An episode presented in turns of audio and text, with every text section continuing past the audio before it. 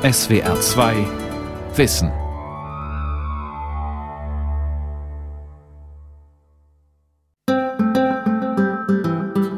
Für mich ist das Abitur vor allem so eine Eintrittskarte, die einem Möglichkeiten gibt.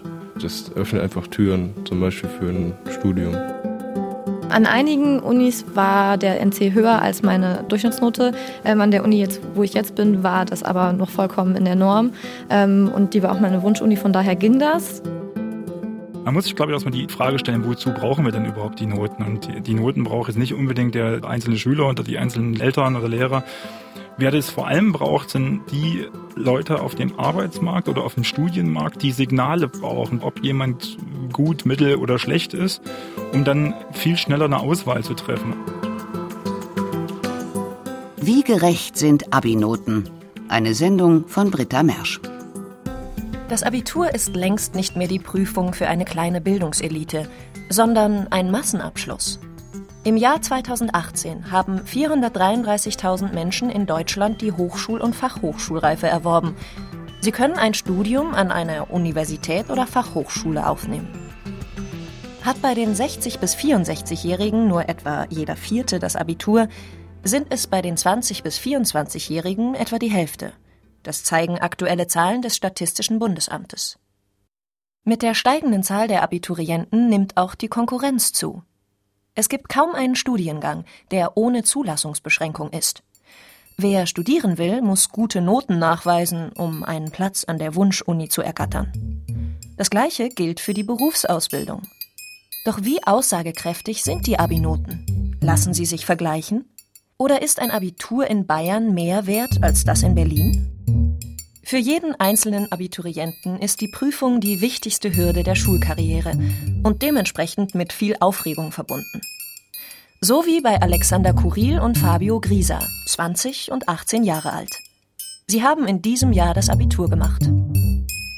Wenn ich mir nochmal vorstelle, wie wir hier standen, auch wirklich mit, hier auch eine Atmosphäre, wenn natürlich alle in diesem engen Gang stehen und wissen, gleich geht's los und dann gibt's kein Zurück mehr. Also es kribbelt schon ein bisschen, bin ich ehrlich. Und dann werden einem die Klausuren ausgeteilt. Man kann sich alle angucken und durchlesen. Dann gibt es von ungefähr 30 Minuten eine Durchlesezeit, nach der Fragen gestellt werden können. Und dann entscheidet man sich halt für eine Klausur. Und man kann zwar irgendwie noch wechseln, die Klausur, wenn man dann doch merkt, hm, das ist zu schwierig, das andere ist vielleicht besser, aber das wird dann sehr knapp von der Zeit. Also man sollte sich schon am Anfang für eine entscheiden und die dann auch durchziehen. Alexander und Fabio haben das Abitur in Rheinland-Pfalz gemacht. Am Gymnasium im Kannenbäckerland in Hörgrenzhausen. Der Ort liegt im Westerwald, etwa 20 Minuten Autofahrt von Koblenz entfernt. Bei der Schule handelt es sich um ein G8-Gymnasium. Das heißt, die Schüler haben in zwölf statt in 13 Jahren das Abitur gemacht. Also die Mittelstufe empfand ich schon als sehr straff. Also wir haben ja auch 55 Minuten Stunden statt, wie viele Leute gewohnt sind, 45 Minuten. Und dementsprechend wird natürlich auch mehr Stoff in diesen 55 Minuten gelehrt. Alexander ist ein engagierter junger Mann. War viele Jahre in der Landesschüler- und Schülerinnenvertretung Rheinland-Pfalz aktiv. In der Mittelstufe habe er sehr unter der Schule gelitten, erzählt er.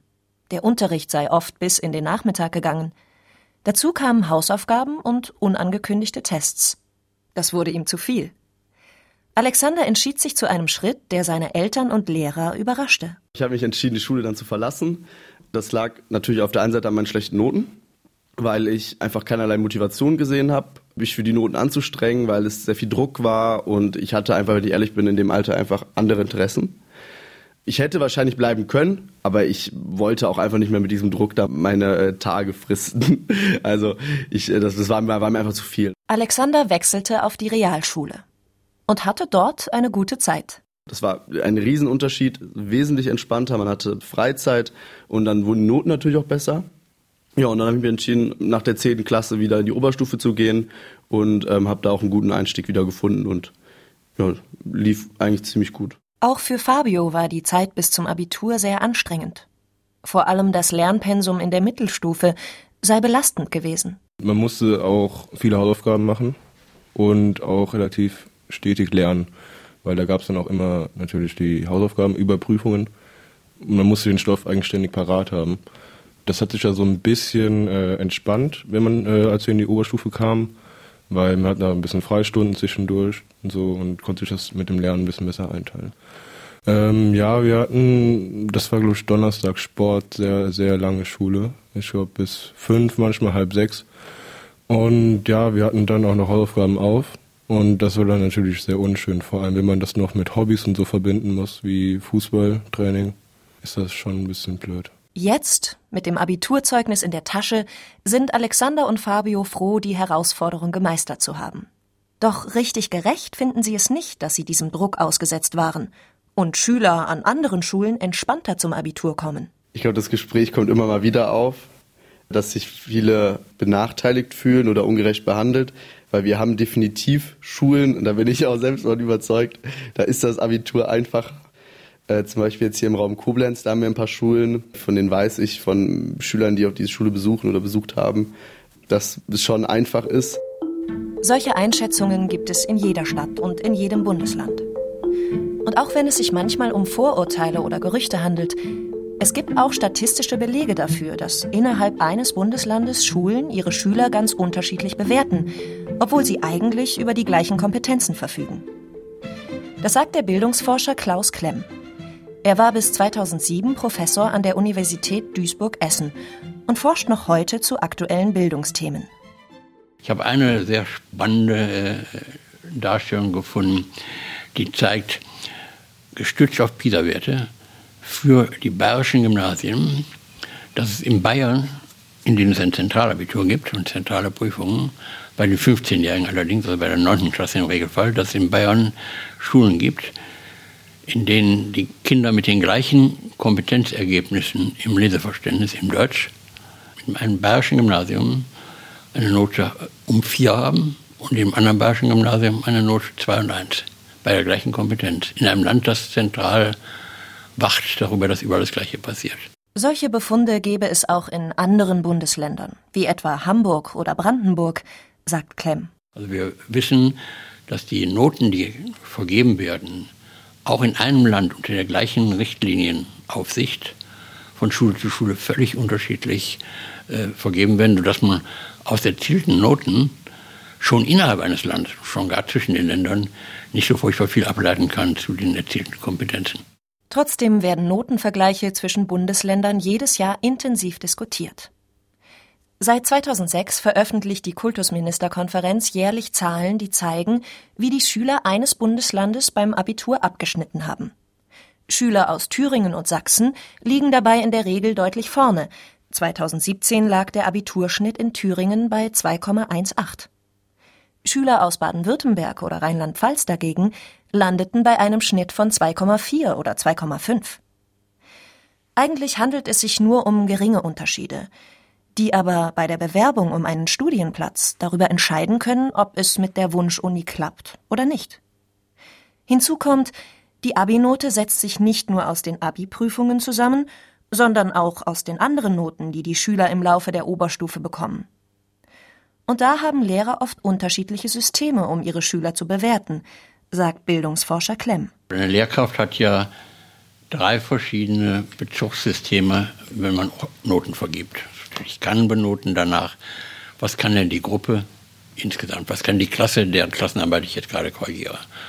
Und der beste Schüler dieser Klasse kriegt eben eine 2 und der schlechteste kriegt eine 4 oder 5 oder eine 5 oder eine 6. Lehrerinnen und Lehrer hätten aber auch die Möglichkeit, die Entwicklung des einzelnen Kindes bei der Notenvergabe zu berücksichtigen. Dann sehe ich, dieses Kind hat beim Diktat in der Grundschule beim letzten Mal noch 15 Fehler gemacht, jetzt macht es nur noch 9. Das war immer noch schlecht, aber ich will in der Note dem Kind sagen, das lohnt sich, dass du dich anstrengst. Also gebe ich ihm eine Note, die ein anderes Kind bei neun Fehlern vielleicht nicht kriegte. Meistens vergeben Lehrer die Noten aber nach den Kompetenzen, die ein Kind in einer Jahrgangsstufe erreicht haben soll. Und wenn sie das können, kriegen sie eine 1 und wenn sie es nicht können, kriegen sie eine 6 und alles dazwischen. Und zwischen diesen drei Noten, zwischen diesen drei Bezugsnormen für Noten, der individuellen, der Gruppen, der zielorientierten, laviert jede Lehrkraft irgendwie rum. Und da bildet sich die Note. In jedem Bundesland gibt es für Schüler andere Anforderungen. Zum Beispiel regeln die Länder ganz unterschiedlich, welche Pflichtfächer Schülerinnen und Schüler bis zum Abitur belegen müssen.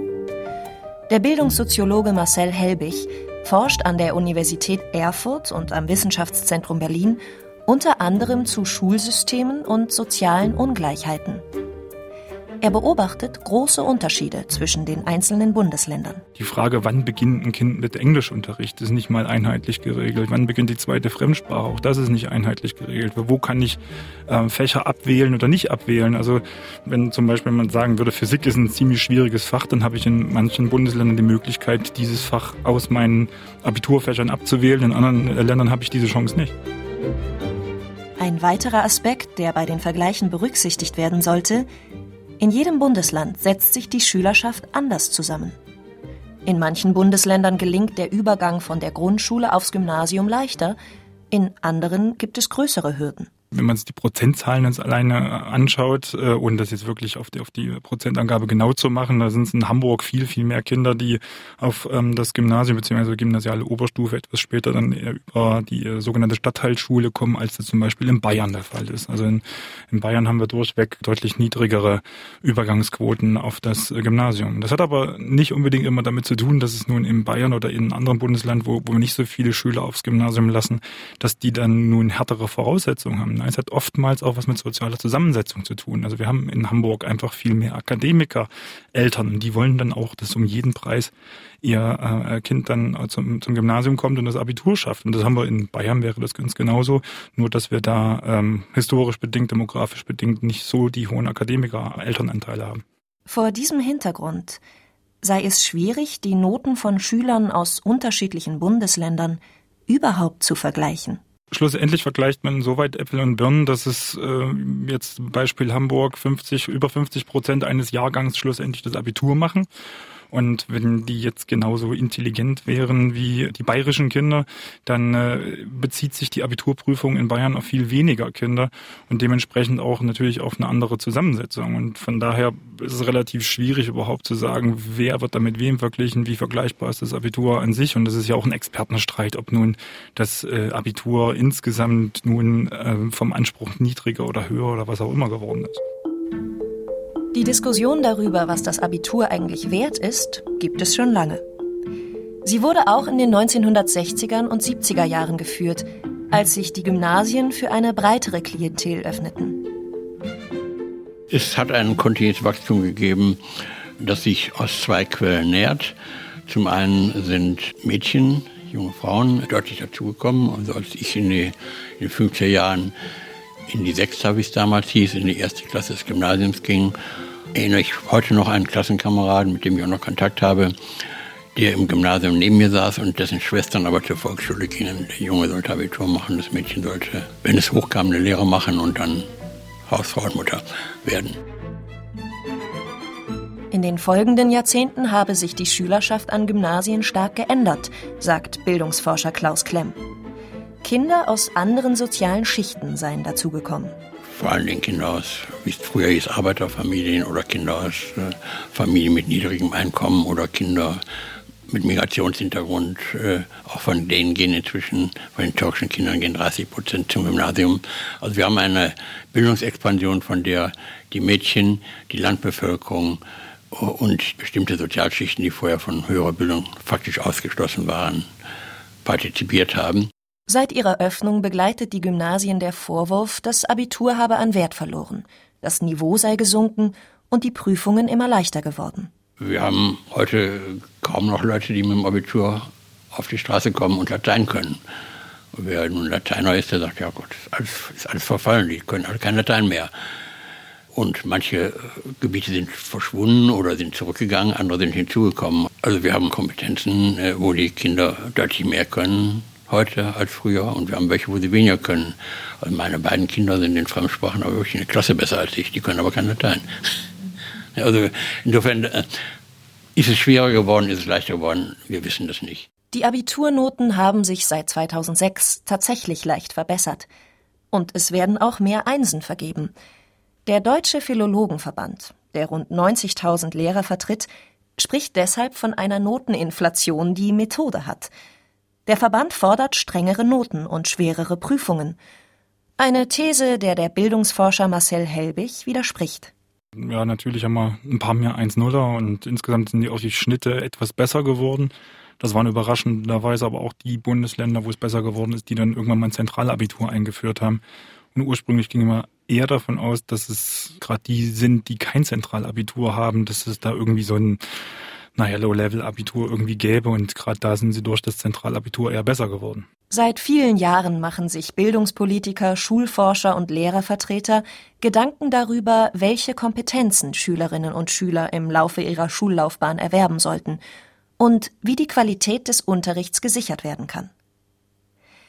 Wie wichtig vergleichbare Schulleistungen und eine bestimmte Qualität der Bildung sind, formulierte die Kultusministerkonferenz 1997 in ihrem Konstanzer Beschluss.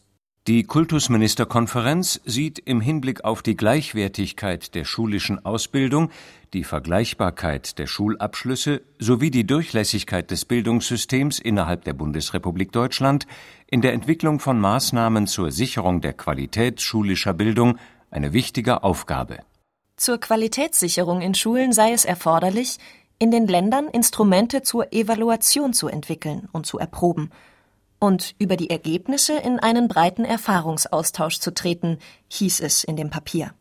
Die Durchführung regelmäßiger länderübergreifender Vergleichsuntersuchungen zum Lern- und Leistungsstand von Schülerinnen und Schülern ausgewählter Jahrgangsstufen an allgemeinbildenden Schulen ist dabei eine wichtige Ergänzung der länderbezogenen Qualitätssicherungsmaßnahmen und ermöglicht für jedes Land Rückschlüsse im Hinblick auf die jeweils gewählten Methoden und Maßnahmen zur Qualitätssicherung.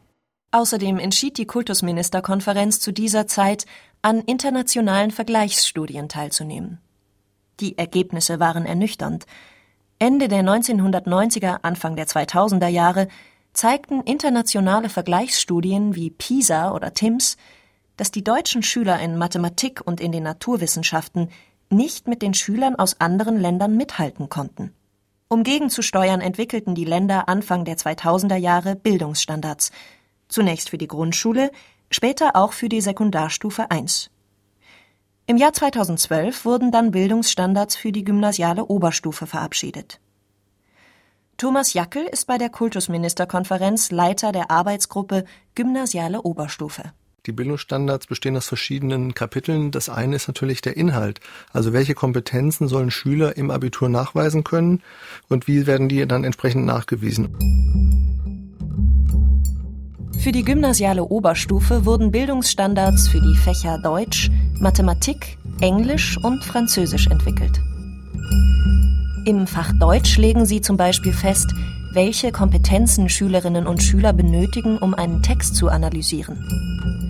Sie sollen zum Beispiel in der Lage sein, den Aufbau und die sprachliche Gestaltung von literarischen Texten zu verstehen, sie in die jeweilige Literaturepoche einzuordnen und Motive einer Epoche zu erkennen. Die Bildungsstandards sind sehr umfangreich. Für das Fach Deutsch umfassen sie rund 200 Seiten. Und sie sind Basis für die Entwicklung des bundesweiten Abiturpools, der den Ländern seit 2017 zur Verfügung steht, um die Klausuraufgaben für das Abitur bundesweit vergleichbarer zu machen. Thomas Jackel. Und dazu sieht der Bildungsstandard jeweils für jedes Fach Aufgabenstrukturen und Prüfungsstrukturen vor, zu denen dann die Aufgabenpools erstellt worden sind. Das heißt also, dass in diesem Prozess auch Vereinbarungen getroffen worden sind, damit diese anwendbaren Aufgaben auch erstellt werden können. Doch am gemeinsamen Aufgabenpool gibt es viel Kritik. Die Länder können sich aus dem Pool bedienen, müssen es aber nicht. Und selbst wenn sie es tun, können sie die Aufgaben verändern. So kann es passieren, dass Schüler im Fach Mathematik ganz andere Aufgabenstellungen erhalten, obwohl sich die Länder aus demselben Pool bedienen. Was im Frühjahr 2019 dazu führte, dass sich Schüler aus mehreren Bundesländern massiv über die Aufgabenstellung im Matheabitur beschwerten. Rund 75.000 Schüler unterschrieben eine Petition zur Neubewertung der Klausuren, da die Abiturprüfungen ihrer Meinung nach Aufgaben enthielten, die in dieser Form im Unterricht nicht behandelt worden waren. Teile der Geometrie- und Stochastikaufgaben seien so schwer gewesen wie in keiner anderen Abiturprüfung zuvor. Nino Breitbach ist Schulleiter am Gymnasium im Kannenbecker Land in Hörgrenzhausen also an der Schule, an der auch Alexander und Fabio ihr Abitur gemacht haben. Er hat sich die Matheaufgaben angesehen und eine eigene Theorie, warum die Schülerinnen und Schüler in einigen Bundesländern Probleme mit ihnen hatten. Die Beschwerden, die es jetzt gibt ähm, gegen das aktuelle Abitur, ähm, interessanterweise nicht aus Rheinland-Pfalz, aber aus vielen anderen Bundesländern, liegt eben daran, dass die Aufgabenstellung anders war als äh, in den letzten Jahren. Das ist keine Frage von schwerer oder leichter. Es war einfach nur anders gestellt. Mal andersrum gefragt, es war nicht die Funktion angegeben, sondern man musste die Funktion erstmal finden. Zwar bearbeiten alle Schüler in Rheinland-Pfalz im Matheabitur eine Aufgabe, die aus dem bundesweiten Pool stammt, Rheinland-Pfalz ist aber das einzige Bundesland in Deutschland, das kein landesweites Zentralabitur hat. Für das Fach Mathematik entwickeln die Lehrer an Schulen zwei Drittel der Abituraufgaben für ihre Schüler selbst. Nur eine Aufgabe wird zentral gestellt. In Rheinland-Pfalz ist es die Analysis. Dass Lehrer die Aufgaben selbst entwickeln, habe auch Auswirkungen auf die Art des Unterrichtens, sagt Nino Breitbach wenn man so unterrichtet, wie das in Rheinland-Pfalz selbstverständlich ist, dass man einfach das, was in den Bildungsstandards steht, umfassend abdeckt und nicht gezielt auf einen Aufgabentyp vorbereitet, dann fällt es den Schülern auch äh, leichter, die Aufgabenstellung so zu bearbeiten, wie sie ist, weil sie nicht auf was Bestimmtes gebrieft worden sind über viele Jahre. Mit seinen Leistungskursen Deutsch, Englisch und Sozialkunde ist Abiturient Alexander Kuril zweimal mit landesweit zentral gestellten Aufgaben in Berührung gekommen. In Englisch gibt es einen einheitlichen Pflichtteil, den alle Abiturienten bearbeiten. Eine CD wird abgespielt und Multiple-Choices-Aufgaben oder beim Leseverstehen, ja eigentlich ähnlich, nur dann Textvorlage. Das sind ganz einfache Geschichten, in denen man objektiv Leistung abfragen kann. Also die sind auch zentral und ähm, ich finde, das ist fair. Die muss man aber machen, die kann man sich nicht aussuchen. Und ähm, die Klausur ist dann wieder von der, vom Lehrer gestellt. Im Fach Deutsch können die Abiturienten wählen, ob sie die landesweit einheitlich gestellte Aufgabe bearbeiten oder die Aufgaben, die von ihren Lehrern erarbeitet wurden. In diesem Jahr erlebten die Abiturienten eine Überraschung, erzählt Alexander, denn das Themengebiet Lyrik galt eigentlich als gesetzt, die Aufgabe wurde aber in diesem Jahr vom rheinland-pfälzischen Bildungsministerium gestrichen. Das sieht nämlich so aus, dass drei Klausuren ähm, zum Ministerium geschickt werden: Lyrik, Epik, Dramatik und äh, man weiß, eins fällt raus.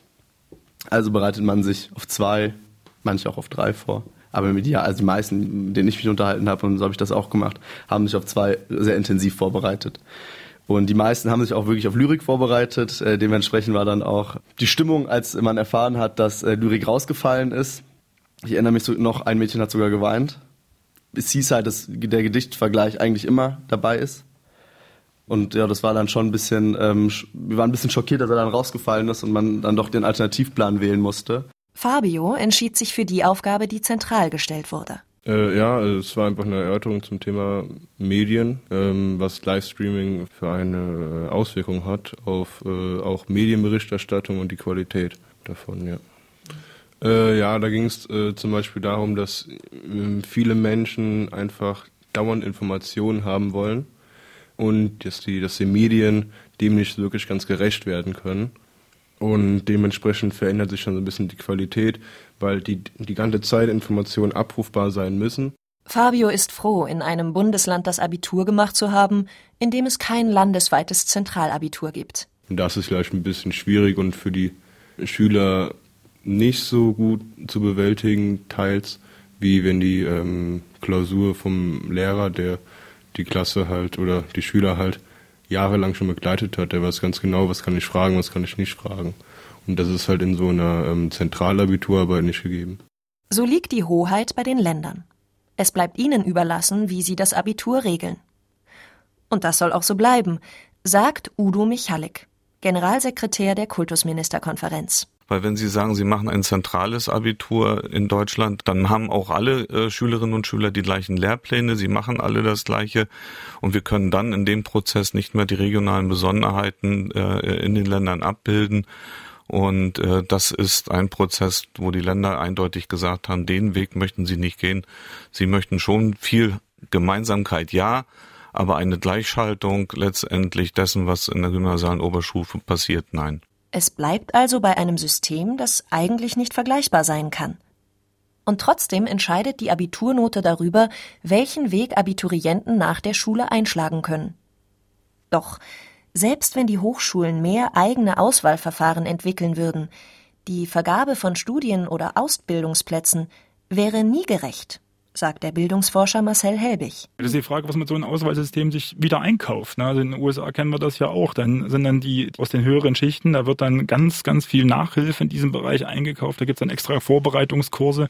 Und da ist dann auch am Ende setzen sich wieder die höheren Schichten durch, nur diesmal nicht über Noten und vielleicht auch ein verzerrtes Urteil der Lehrer. Dann passiert das eben über den Einkauf von, von bestimmten Vorbereitungskursen. Und auch Schüler wie Alexander Kuril machen sich keine Illusionen. Das Bildungssystem kann nicht gerecht sein. Auch wenn Abituraufgaben landesweit oder bundesweit entwickelt und gestellt werden. Ich finde die Idee an sich gut, zu sagen, gleiche Aufgaben für alle, gleiche äh, Chancen für alle. Wobei da auch dann schon der, das Problem in meinen Augen ist, die Vergleichbarkeit ist trügerisch. Denn ähm, die Chance, die einem da vorgegaukelt wird, die hat man ja nicht, da ja nicht dieselben Startbedingungen vorherrschen, nicht dieselbe äh, Bildung vorherrscht. Sei es jetzt, es kann an der Lehrkraft liegen, kann am System liegen. Es sind ja so viele Faktoren, die damit einspielen. Das finde ich ist nicht fair. Fair finde ich, einem Schüler die Wahl zu lassen, sich einer zentralen Klausur oder einem zentralen ähm, Klausurbestandteil dann in der Abiturprüfung zu widmen. Also ich glaube, das ist so eine gewisse Pseudo-Scheinvergleichbarkeit. Die Schwächen des deutschen Bildungssystems hat der Schüler, der gerade erst Abitur gemacht hat, gut erkannt. Ändern lassen werden sie sich so schnell nicht.